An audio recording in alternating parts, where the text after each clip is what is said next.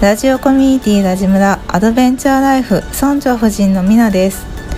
毎週月曜金曜の週2回朝6時からポッドキャストアンカーを拠点に配信してまいります。今回は年齢性別仕事など問わず多種多様な生き方や考え方をお持ちの村長の友達をゲストでお招きして生い立ちから仕事への思いさらにはターニングポイントを乗り越え方など7つの質問をもとにお話ししていただいております。このラジオを聞いて少しでもリスナーさんの生き方の指針を見いだすヒントになればとても光栄です。それではゲストの熱いトーク今日も最後までお楽しみください。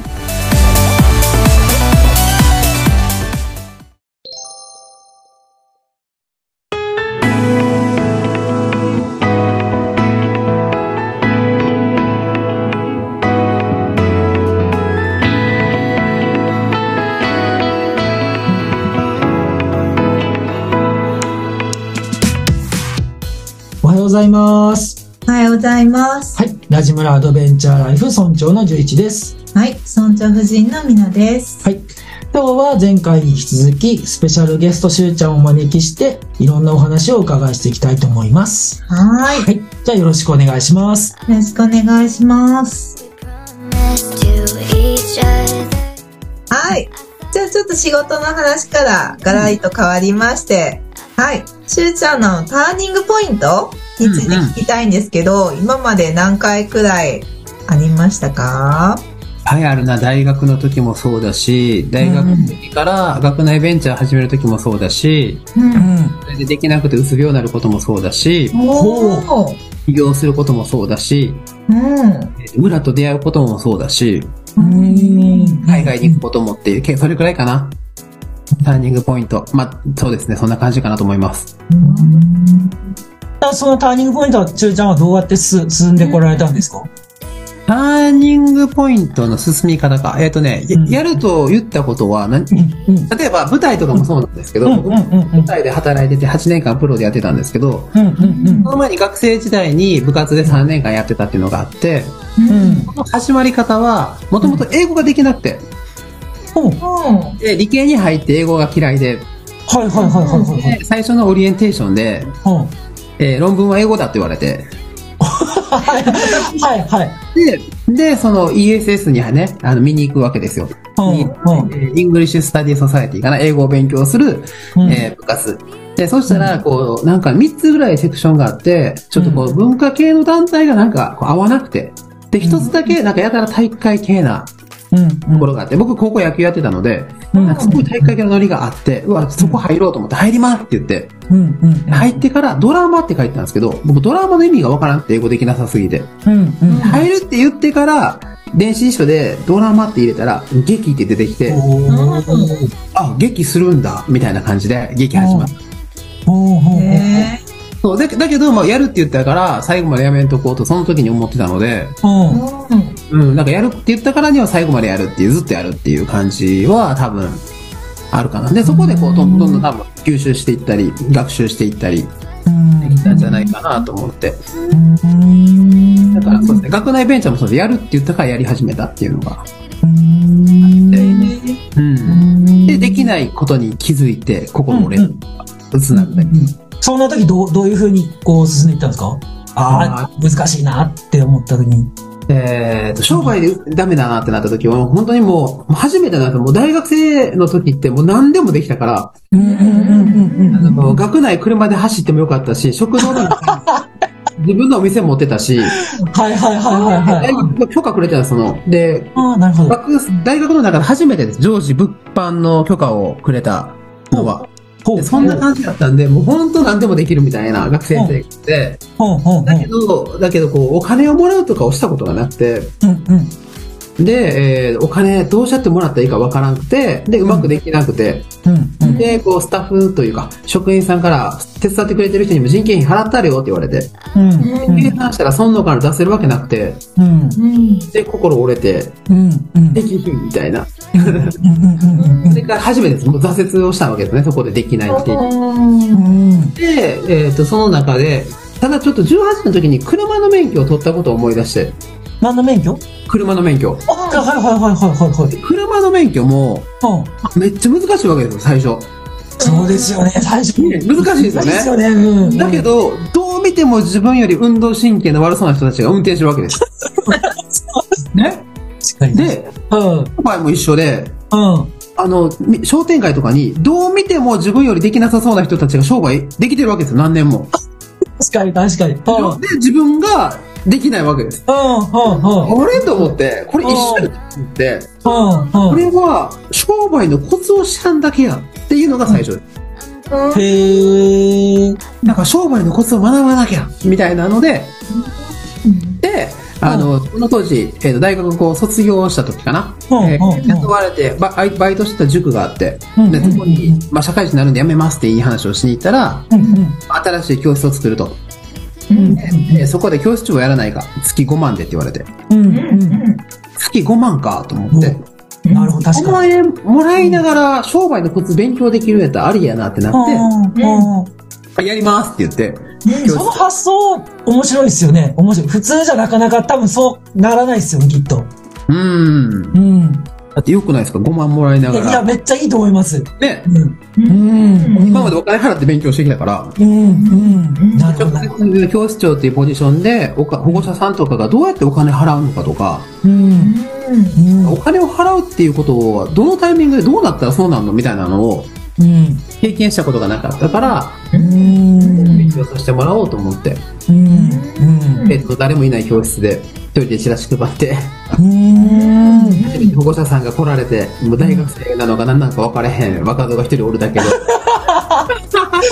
はいはいはいはいはい。うんえーって思われるから、あ、これあかんと思ってスーツ着るようになって、みたいな。あそう、そんなところで、あ、こうやってお金払うってこういうことなのかとか、あ意味があったらお金払ってくれるんだとか、まあでもその時に一番思ったのは、うん。そのビジネスのコツは、うん。人が人に物かサービスを提供するっていうのがビジネスだってことに気づいた。うん。うん。うん。うん。人が物かサービスを人に提供するのではなく、人が人に物かサービスを提供するのがビジネスだと思って。違い分かった？お全然、もで、そうですよね。なんか人がってまあ自分がじゃないですか。う、え？もう一回言ってください。人がっていうのは自分がでしょ？あ、自分。うん。ね。で、人にっていうのは相手なんです。うん。うん。うん。で相手。、相手が困ってることがあったりとか悩んでたりするわけです。うん。で、これを解決するために商品、サービスがあるわけ。うん。なるほど、なるほど。うんで、この順番でやってあげると、うん。喜んでもらえるわけ。うん。うん。うん。だし、こう、すごく、なんていうかな、ロイヤリティが高くなるわけ。うん。うん。あの、あなたの応援するよとか、助けてもらってる、また今度困ったら助けてねっていうの。うん。だけど、往々にして一般的にあるのは、商品があるとか、例えば空き家があるとか、うん。何かあるものが先にあって、で、それがある。じゃあ、これをどうしようか、誰々にっていう考え方をしちゃうわけ。ああ、なるほど、なるほ先に物かサービスの先にあるこれを売ろど。う。で、で、これ売ろう、誰も買ってくれない、誰か買ってくれるだろうみたいうん。な。これではうまくいかないわけで。そうだからこそ先に、その誰にっていうことをちゃんと聞こう相手のことを知ろうっていうのが、あの、そこの商売のコツだなっていうことに気づいた23、4。今も変わらずそう思いますっていう。めっちゃ大事これ。だいいつも失敗する。みんな。いいですね。はい、そう思ってやってます。そこが結構一番大きいなんかターニングポイントですか？しゅうちゃんの。そうですね、商売のコツっていうのが分かってから、結構、こう、ビジネスを作るとか、うん。なんかどんな新しい事業を作るとかでも、うん。なんか考えられるようになったし、なんかそのビジネス自体も肯定できるようになった。うん。ああ、なるほど、なるほど。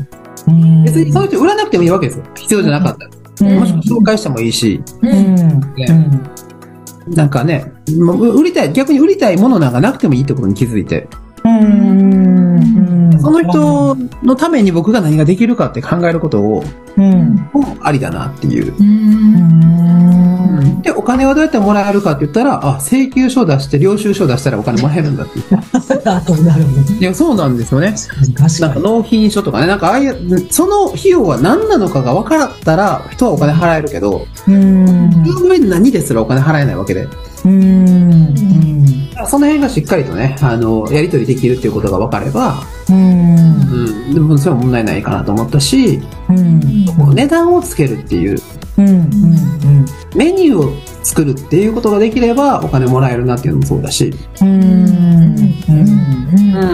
うん。なんかそんな感じかな。で、お金を、値札をつけることによって、うん。人はその商品やサービス、もしくはその物体と関わることができるんだっていうのも、思ったことだね。うん。うん。で、究極的にいけば、うんえすべてのおお金に変わるものっていうのは単位だってことに気づいて、ほう、単位。単位。うん。例えば、じゃがいもも、キログラムっていう単位とか、一袋なのか、一個なのかっていう単位によってお金がつくわけです。ああ、なるほど、なるほど。例えば、教育っていうのも、1時間とか、うん1テスターとか、1年とか、っっていう時間でいくらになるわけ。うんうんで、この単位がつくことによって、うんえっと、すべて、こう、お金に変わるっていう。どんな単位をどのそ、えー、と商品につけてあげるかをすれば、あ商品がどんなものでも開発できるってっていうことに、えー、面白い。じゃあ何でも作れちゃうという。そうです。だって、しゅうちゃんが作ってるのって基本、そのオリジナルティに溢れてますもんね。そ うそうそう。サービスじゃなくて、こう自分からこう作っていくサービスがうん。ですもんね。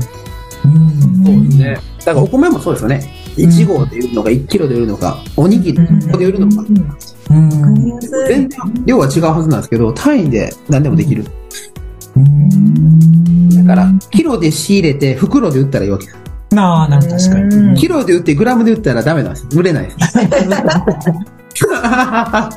そうそうそうそう。ね、なんとか定食にして売ってあげると、うん。ね、売れるわけで。うん。そういうふうに単位を考えると面白いなと思って、います。何の話だったっけ教えたりされてるんですか？そうですね、こんなことも教えます。へえ。めっちゃいいですね。えっと、いつ教えられてるんですか？あの、いつでも、いつでも？うん。おお。なんか歩きながらとかでも教えるし、歩きへえ。なるほど。大学生じゃなくて、まあ、この前はあの山形で牛育ててる子がいて、はいはいはいはいで、まあ、はい。屠殺してそれをお肉をね、こう、黒毛和牛を販売してる子がいたんですけど、はいはいはいはい。その子の、あの、ビジネスの相談乗ってあげたぐらいとか、うーんえー歩きながら、えーそしたらなんかお肉、なんか、育育てたお肉ですって言って、こう、めっちゃ美味しいの送ってくれた。嬉しいって言って、いいねありがとう感動したって言って。へえ、いいですね。うん。ねね、まあそうやってね、自分の、なんか考えてることをこう、社会にどんどん作れるようになっていった、そんな人が増えていった方が、世の中面白いなと思って、確かに、確かにそうですね。そう思ってます。ぜひね、あの、学びたい人ね、はしゅうちゃんとつながってうん。くだぜさい。ひ、でも何でも。はい。ありがとうございありがます。はい。じゃあ、あの、次の質問は、うんライフスタイルに入るんですけど、ライフスタイルで何か大切にしていることなどありますか？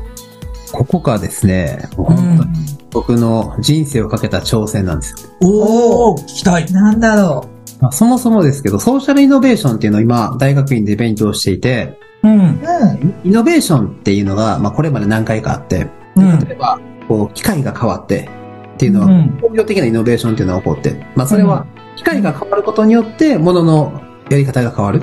うん。次、情報のイノベーションが起こって、例えばうん今言った iPhone を使ってコミュニケーションが取れるようになったりとか、うん。いうふうにこうイノベーションが起こった。うん。で、じゃあソーシャルのイノベーションって何かうん。まあこれはもちろんまだ訪れてないんですけど、うん。ライフスタイルが変わることだと思うんですよね。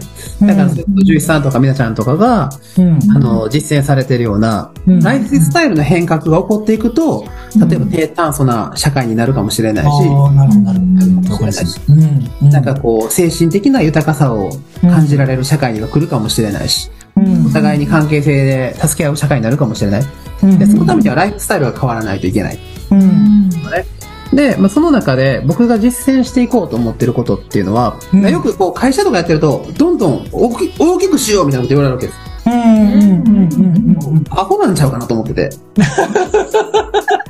はいはいはいはいはい。20世紀に散々会社を大きくしていって豊かにしようって言ってやってきて、で、今の社会なわけで、あなるほど、なるほど。面白い。うんで、失敗したことをもう一回やるっていうことの理由がわからなくて僕には。うん。うん。うん。そうじゃないだろうと思ってるんですね。で、それが僕のやりたいことはライフスタイルの変革というところで、うん。うん。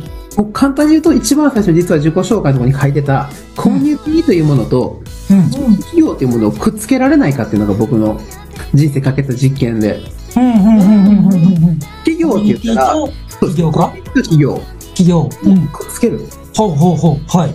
企業って言ったら売上とか給料。うん。で、コミュニティって言ったら、えっ、と、居場所とか、うん。あとは会費とかうん。うん。だと思うんですね。で、これくっつけると、うん。売上があって、居場所があって、会費がなくて、うんっていう場所ができるはずなんです。うん。なるほど、なるほど。ほうほうほうほう。だから、会社じゃなくて、で会社という機能を使うと、できるし、コミュニティ企業を使うと何ができるか。例えばコミュニティやったら、お金を払わへんくても、お互いに助け合ったりとか、うん。えっ、と、例えば自分に子供がいたら子供面倒見るよとかも、預けるよとかも、コミュニティが助けてくれるから大丈夫だ。うん。子供が何かなかったらコミュニティの中で貸し借りできるよ。自分の両親が介護がいる、見なあかん時がある。でも、コミュニティで助け合えるよ。っていう、コミュニティという機能がある。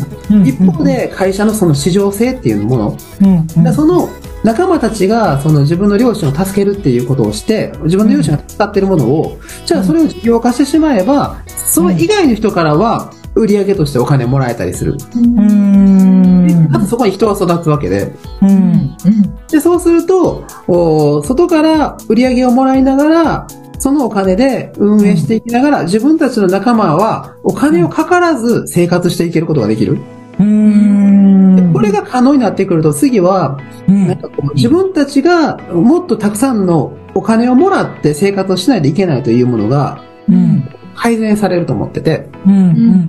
うん。いっぱい例えば自分が生活するときに、じゃあ20万月いります。30万いります。なぜですかって言ったら、うん衣食住、教育、介護にお金払わないといけないものがいっぱいあるからです。うん。だけど、これをコミュニティが全部持ってたら、うん。衣食住、教育、介護全部お金かからんじゃんっていう。うん。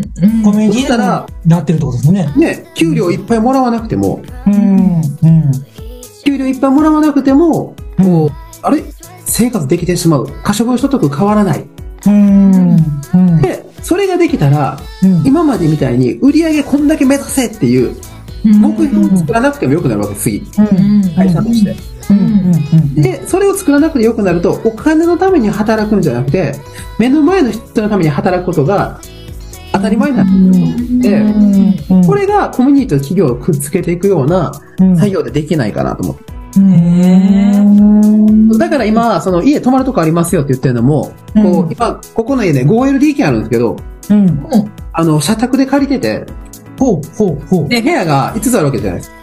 うん。だから一緒に住むっていうことをしたり、例えば社員やったら、家賃相当料だけでいいので、6680円で住めるんです。普通、一人暮らししようと思ったら7万、8万ってかかるものが、うんこれだけで6 6000何本になるから、うん。渡される給料7万減っても、うん。税金で引かれる分がなくなるので、うん。えっ、と、会社も税金で払うものが減るから。だから、こう、給料が下がっても生活することに対して困ることが増えるわけじゃない。うん。で、その生活をすることすらも、また、こうコミュニティの活動の一部になるから、うん。あの、コミュニケーションが活発になるし、うん。っていうことができるんじゃないかなと思う。うん。でそうすると、絶対でかくならないです。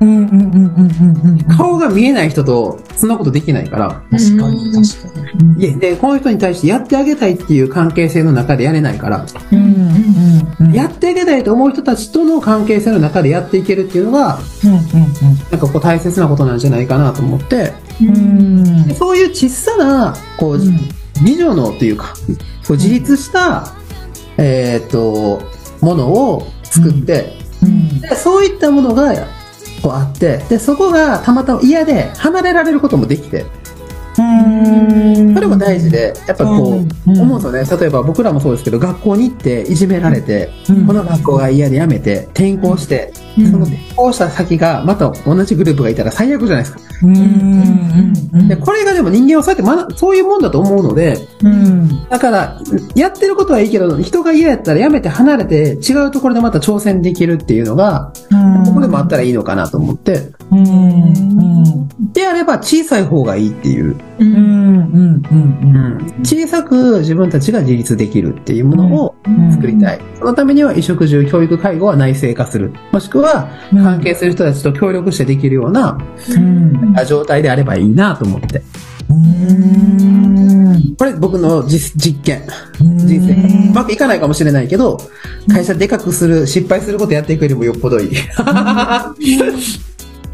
と思ってます。今思ってるそういうのができたとしたらどんな未来が待ってる、待ってま、待ってますか？えっ、と、未来は、うん。えー人口減少社会なわけですよ、日本は。うん。人が減っていく社会で、経済は縮小していく社会で、えー高齢者が多い社会うん。において、うん。こういう生き方ができるんだっていうのは、こう言い方変えると、精神的な豊かさを生み出そうということなんじゃないかなと言っていて、うん。その実験をしてるんだと思っている。だから、人が減って経済が縮小していく中で、うん。こうどんどん競争していくとか、うん。マーケティング、マーケティングって言って市場を細分化していって、どんどんどんどんこう細かなことをやっていって、そのうち飽和するようなことを目指すよりも、うん。なんかこうもっと、ね、人間を取り戻せっていう、そういうことをやっていった方が、うん。これからの、その、社会においては、一つの、こう、事例になったらいいなっていう。うん。うん。僕ができる中での答えかなと思って、うん。まあ、あの、本当に大きな仮説ですけど、うん。人生かけて、わからないから実験してみて、うまくいかへんかったらうまくいかんかったと思うのも、うん。またいいかなと思って、うん。うん。やってるところです。ありがとうございます。はい。でも、ジュースさんもそうですけどね。同じ、同じだなと思いました。ねそうですよね。思います。うん。うん。じゃあ、あの、最後の質問になります。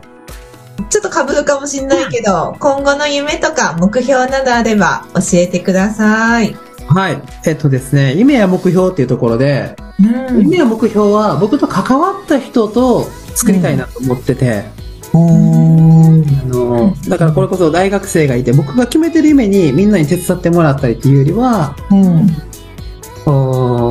なんかこう、関わった人とこんなことしたいよ。あ、じゃあそれ一緒に叶えていこうよっていうことが、まあ、できていったらいいなって思っているっていうのが大きくあって、うん。細かくは、うん。うん。あの、今僕大学院ね、行ってて、で、一緒に行ってる院生が、夢検定っていうのを作ったんです。こう、夢検定。夢検定っていうのを、しか夢の資格試験っていうのを作って、こう、こで、その、で、いろいろ活動して頑張ってる、う。うん。うん。的なやつがいるんですけど、うん。で、その夢検定をやってるビワちゃんっていうね、大学の同級生がうん。言ってたのが、夢は小さい方がいいって言ってて、うん。小さな夢を100個、たくさん持つんだな。うん。夢が叶わなかったらどうしたらいいんですか？うん他の夢いっぱいあるからやったらいいやんって。うん。で、小さな夢をいっぱいやっていくことが、どんどんこう、ね、あの、成功体験になっていったり、ああ、なるほど。人生を楽しくしていったり、うん。いう大きな夢はだけを一個持つんじゃなくて、小さな夢いっぱい持てるっていう。うん。夢は小さくたくさんあればいいって言ってて、うん。僕もそうでありたいなと思って、うん。うん。釣り行くことも夢だし、ジュさんとか遊びに行くことも夢だし、ありがとうございます。そうやってこう楽しい夢をいっぱい作って、それを一個一個叶えていけるようなのが自分の中にはあったらいいなと思っています。うん。ありがとうありがとうございます。なんか質問とかありますか？質問はね、もう、いいっぱい聞いた。大丈夫。いっぱい喋ります。じゃあ、うん。座右の銘ってありますか、しゅうちゃん？座右の銘、あ、うんあります。はい。面白いは作れる。あー。面白いは作れる。うん。うん。それはオリジナルですか？自分で作っナルです。て。へー。ずっと言ってる。ほう。いつぐらいから言言われてるんですかえ20代前半ぐらいから言ってる気がする。えへあんなぐー。らいかな？うん面白いは作れるって。へー。そうですね。なんか状況は自分で変えると思ってるので、あー、なるほど。面白くないことっていっぱいあるじゃないですか。うん、うん、うん。でもそれ大体全部自分が悪いと思って、うん、うん、うん、うん。で、えどうやって面白くできるかなっていうのを考えて、で、それを実践する。うんで、その次の座右の銘があって、それが楽しいに人を巻き込まれるっていう。へー。確かに。うんなんか面白いものをどっかで作ったら、今まで面白くなかった人たちもなぜか巻き込まれてやりやすい。そうです。だそれは二つかな。へー。いいですね。それもオリジナルですよ、多分。そうです、そうです。そうそう。本当だでも楽しいっていうのがね、もともとそういう感じなんで、あ、そうなんですか？あのーこう人が楽器を持って踊ってる様はいはいはいはいはい。で、アマドの、アマド大い、何やったっけ、岩戸神社のとこかな？あの、今に隠れてた、アマテラス大神大神が、その楽しそうに楽器を戻って踊ってる姿を見て、何々って覗いて出てくるっていうのが、あ、そうそうそう、確かに。ね、楽しいの、あの感じの、もともとなんで、あ、あこが語源だった。そうです。だから楽しいに僕は人が巻き込まれてるのも、本当その子、その通りだなと思って。へー。そうそう。だから仲いい人が、こう、塞ぎ込んでたら、その周りで、あの、新しい奴らと面白いことやってたら、そういう人が出てくるっていう、そんなイメージ。ジ。はい。しゅうちゃんの周りはね、あの、たくさん人がね、あの、寄ってるからね、みんな巻き込まれてるわけだね。そうやね。いやいや、でね、近くでいたらまた、うーって泣くもいっぱいいるので。なるほどですね。大変大変。うん。はい。おじゃあ、はいなんかしゅうちゃんから何かお知らせなどありましたらどうぞ。ありがとうございます。えっ、とですね、うん。パクトという団体をやってるんですけど、うん。パクトではですね、えっ、と、主な活動先の週に1回の会議と、もう1個は、うんまあ春、夏、秋、冬に開催しよう、開催しようと思っている1泊2日の合宿イベントを持ってます。で、合宿イベントの中でいろんな人、メンバーがね、こう、自分の思う企画を作って、実際にやって提供するみたいなことを考えているんですが、えーそういう合宿のイベントが、今度1月の14日、15日に、えー大阪貝塚で80人でやるっていうことで予定してますので、うん。ぜひ。その詳細はどこに行けば見れるんですか詳細はですね、えっ、と、パクトは PTX っていうのを使ってイベントをあーはいやる。ので、はい。あの、は PTX をこう見ていただければ、い。うん。パ,、えーとパクトパクトってですか？はい。あーなるほどですね。出てきますので、そちらで、えーっと、パクトのキャンプ23冬っていううん。うん。タイトルでやってます。うーん。ぜひよかったら、もういろんなね、面白い学生とか、はまあ学生が多いです。まあ社会人も、あのー大丈夫ですので、ぜひ。一泊二日、あうん二人明かす仲仲間になったらいいなと思います。うーん。感動の、あれよね、絶対ね。感動のジャンプやね。うん。ありがとうございます。今日はね、うん。あれやね、あの、普段ね、村留学のやりとりがね、基本や、だからさ、ねこういうなんか、あの、まあ、しゅうちゃんの生い立ちであったりさ、うん。こういうことね、あんまり聞いたことがなくてさ、でもめっちゃ楽しみにしててさ、あや、ね、いっぱい知れると思って、うん。で、そういうのがね、聞けてよかったのと、今日ね、あのー賢くなった気分になったね。ねえ、わかりやすかったしね。うんまた何回も聞き直したいと思います。僕も聞こありがとうございます。またね、じゃあこれをね、聞いてくださってるリスナーさんの、ね、リスナーさんのね、しゅうちゃんの話聞いて、こういう感想とか応援メッセージとか、これってどういうこととか、うんね、もしなんか質問とかあれば、あの、ラジムラまでお気軽にえっとメッセージください。はーい。はい。じゃあしゅうちゃん今日はありがとうございました。う。ありがとうございました。じゃあ今日のゲストはしゅうちゃんでした。ありがとうございました。ありがとうございました。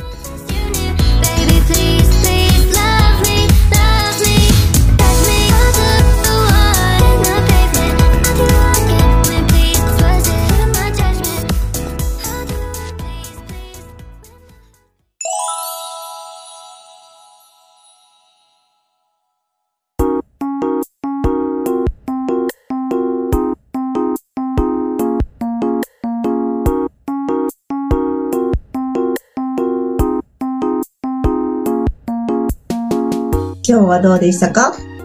今日はね、あのーなんか話聞いててさ、めっちゃ共感できた。まあ自分がこう目指してること。ん。ね、あのーまあ十何年前にさ、なんかこうみんなが助け合えるさ、コミュニティをね、村を作りたいって、ね、思いがあって。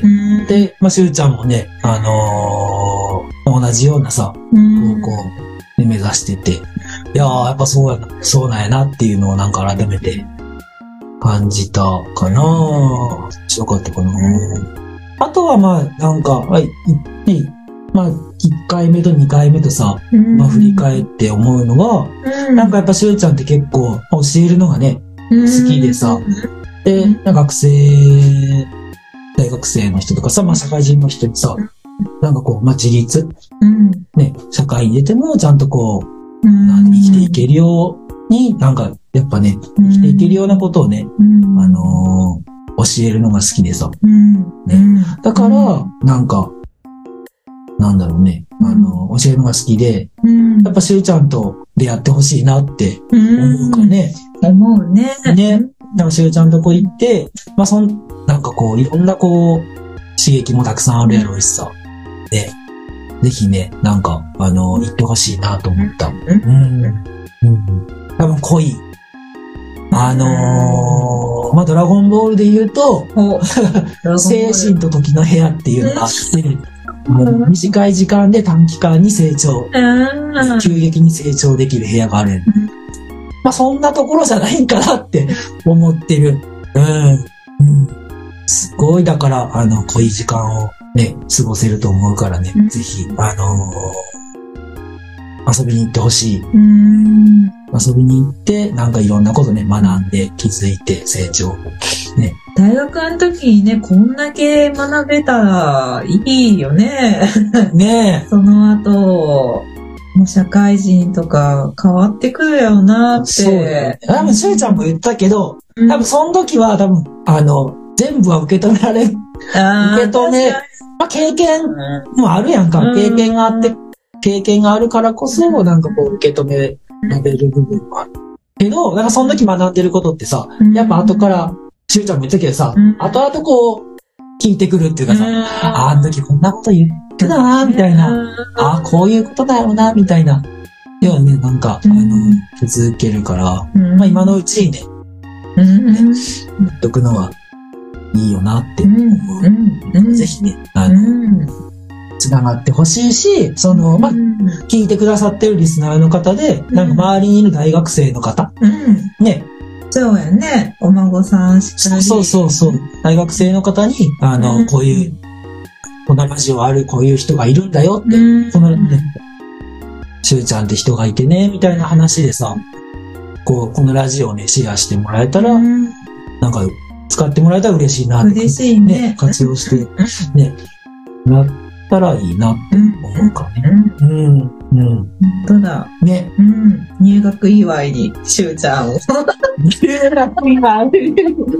まだちょっと早いんじゃない？受験か受。まず。そうだね。まずは受験シーズンだけどね。うん。うん。まあ受験に関わらず、うんこういう、なんか面白い大人がいるよって、っうん。ていう、そうだね。こういう学習塾やってたりとかさ、うん。なんか週1回ね、うんあのー会議してたりとか、うん合宿イベントしてる人がいるよって、うんなんか伝えてもらえ、伝え、ね、伝えてくれたらいいよね。いいよね。ね。うん。うん。うんはい。はーい。ってことで、うんまあ今日はこの辺りで、はーい。じゃあ今日も一日素敵な一日になりますように。はい。お相手は、村長の十一と、はい、村長夫人のみなでした。はい。じゃあ、ありがとうございました。ありがとうございました。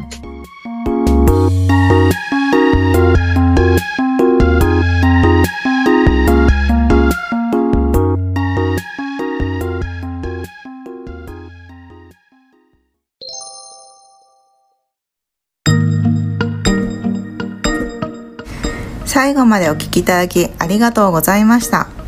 ラジムラウェブサイトにて感想質問メッセージを受け付けております。お気軽に送ってください。また、LINE 公式アカウントがあります。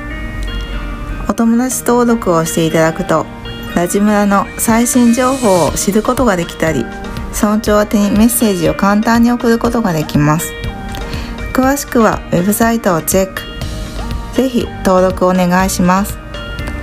それではまた次回お耳にかかりたいと思います。ありがとうございました。